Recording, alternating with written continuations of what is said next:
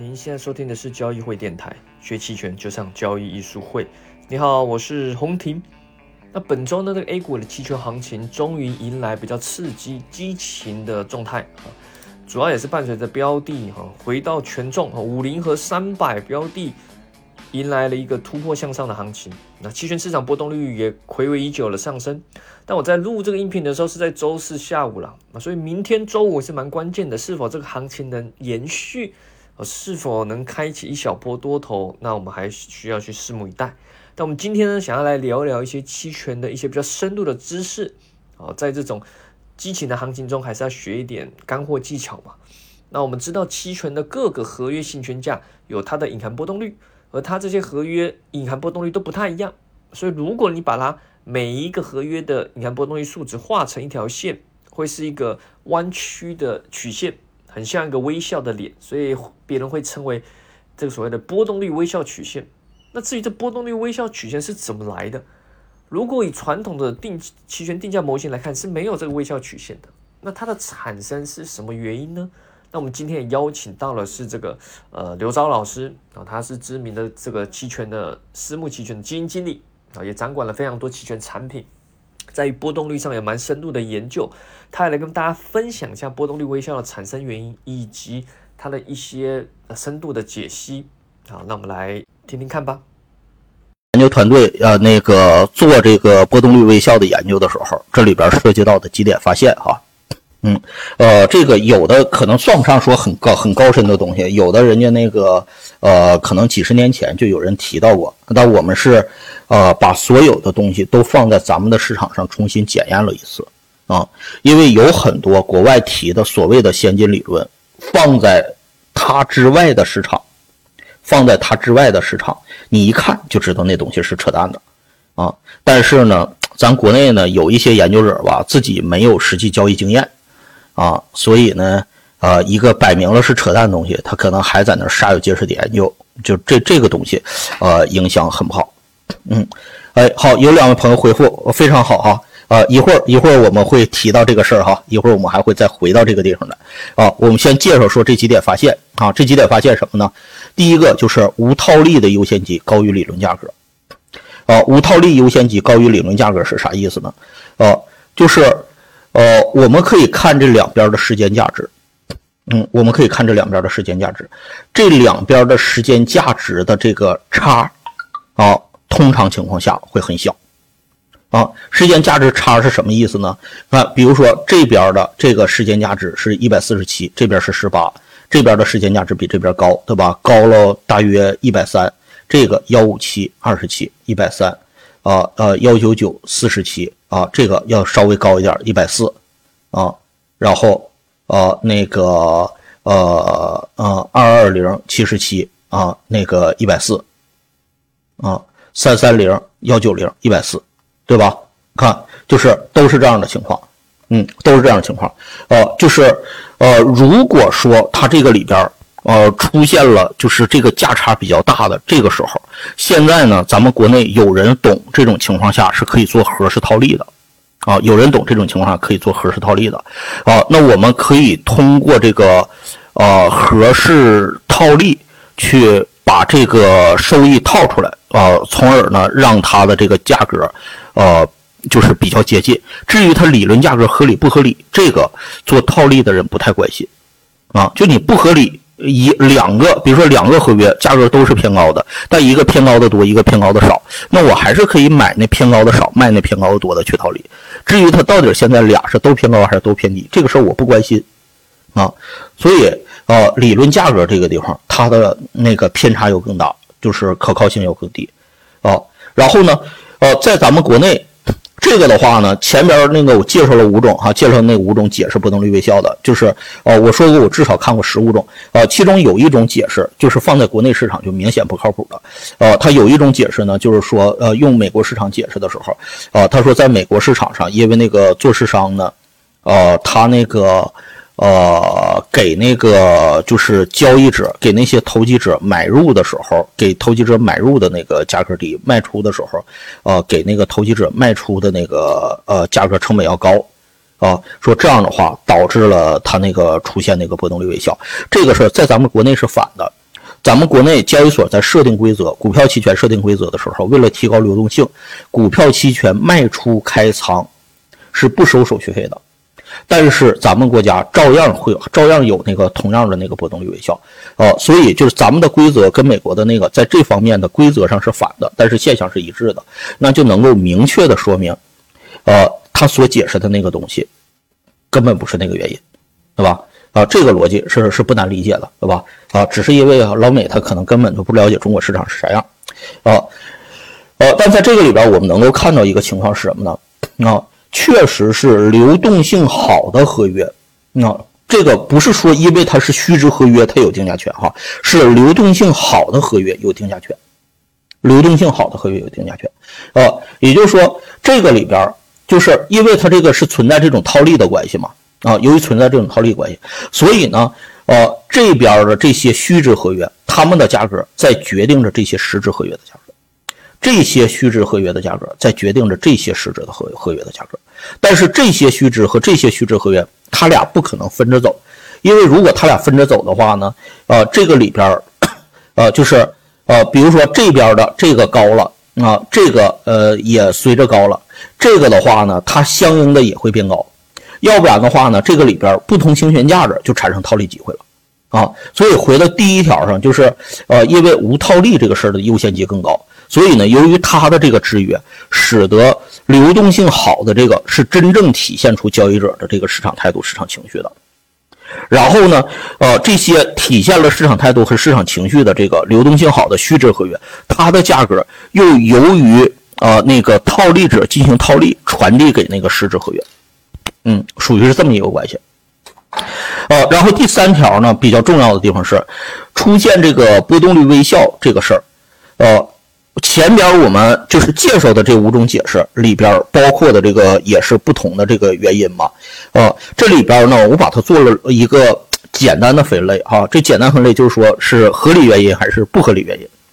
呃，这个什么叫合理原因呢？就是呃像最前面说的那个，说因为 B S 公式它的理论假定是错的，啊，所以为什么它出现波动率微笑呢？出现波动率微笑是。这个价格是合理的，但是计算隐含波动率的算法是不合理的，所以它出现了波动率微笑。这种的话归为是合理原因。呃，什么是不合理原因呢？就比如说像它那个里边呃说的这种报价机制和这个价格误差，呃呃交易成本这个不算哈，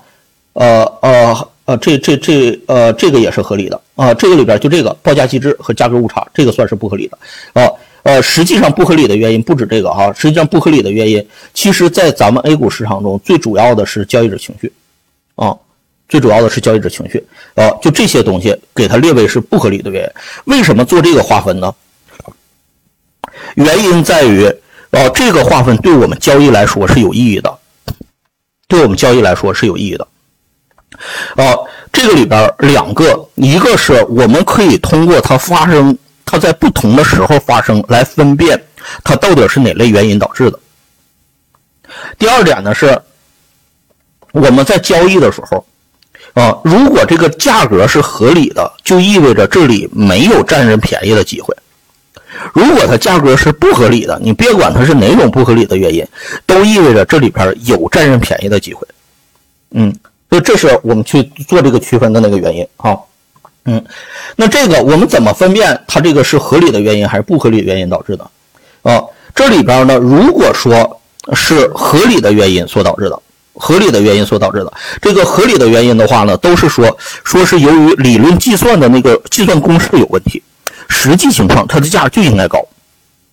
实际情况，它价就应该高。呃，如果是我们按照这种方式来理解，不管它具体原因归到哪里，不管它是归到保证金呢，还是归到交易成本，还是分布形态，还是对冲成本，不管它是归到哪儿，这个里边它都会具有一个特性，就是越便宜的合约，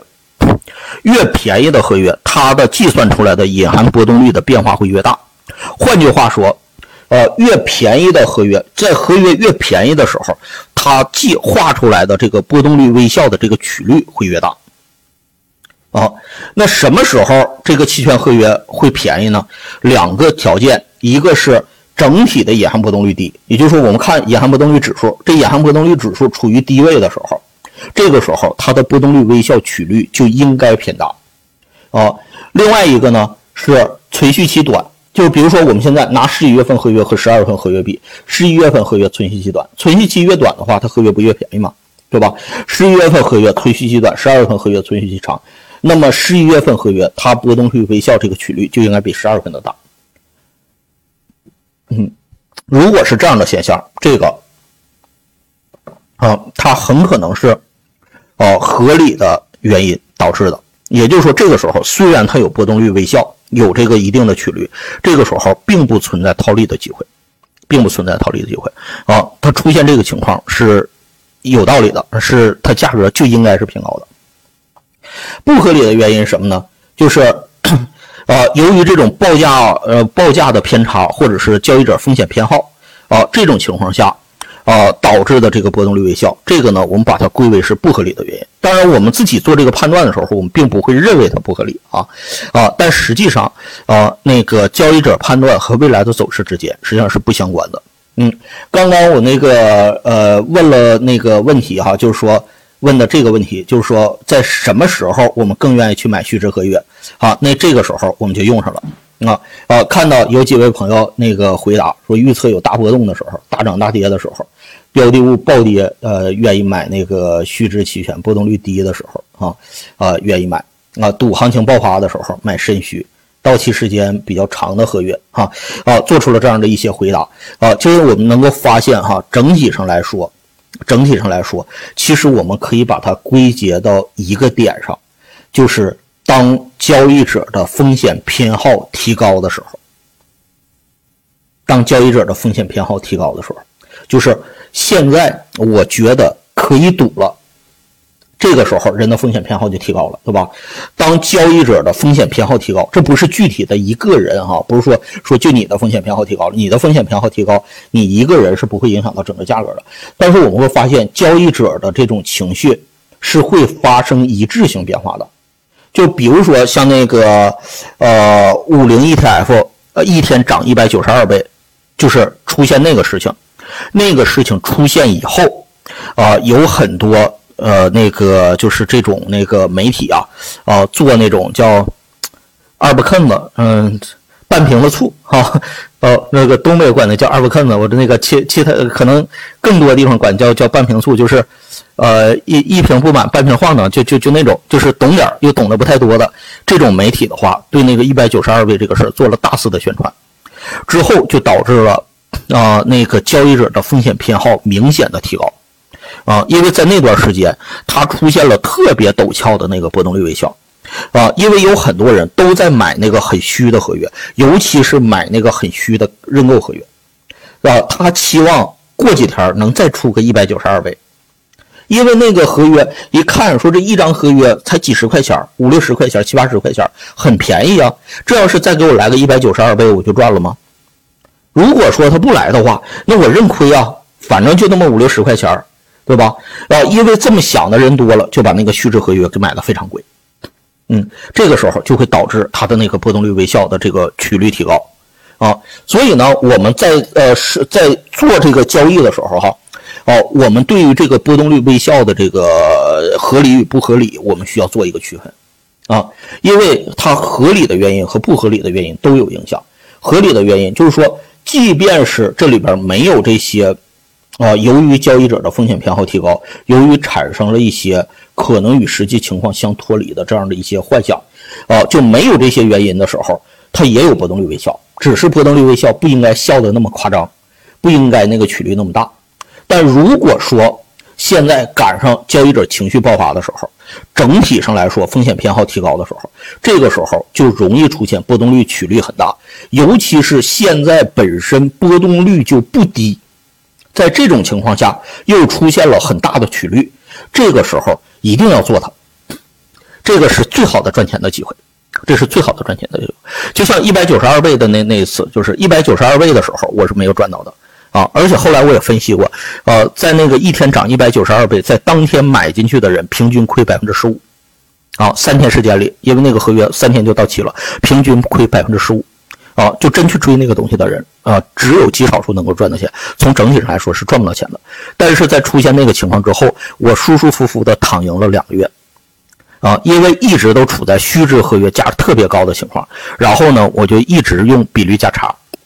啊，我就一直用比率价差，啊，买那个浅度虚值的合约，卖深度虚值的合约，啊，就这种情绪维持了两个多月，啊，所以舒舒服服的赚了两个月钱，那个钱就是躺赢，啊。就是只要不出现特别极端的情况，比如说五零跌停啊，五五零涨停，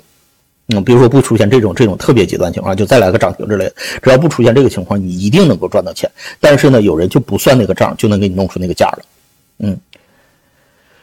好，那最后一个就是说波动率微笑，它对于我们策略选择有什么影响？就我们分析了这么多，知道这么多道理啊，那最后的目的其实我们是用于交易嘛，对吧？啊。那我们明白了很多道理，但是依然没有办法把它转化成交易策略，没有办法在交易中赚钱，啊，那我们明白这些道理有什么用呢？嗯，好，那波动率微笑，嗯，呃，波动率微笑曲线啊，这个东西我们去分析它之后，啊，它跟我们使用的交易策略、交易策略的选择是有关系的。好了，音频就到这边。那完整的音频呢？这是取自于我们跟刘钊老师合作的一个波动率艺术班。感兴趣的，想听完整课程的，然后有一一共有六堂课，呃，针对波动率的分析、波动率策略、波动率交易有详细的探讨。感兴趣的一样可以咨询我们的工作人员哦，或者是在我们的喜马拉雅电台留言啊，咨询私信咨询都是可以的。那当然了，如果你对期权交易想交流探讨的，哦，我们也有内部的私密的 VIP 群啊，也欢迎咨询我们的人，不论是在我们的喜马拉雅，或是公众号，或是工作人员，都是可以去咨。咨询的，好了，我们下期再见，拜拜。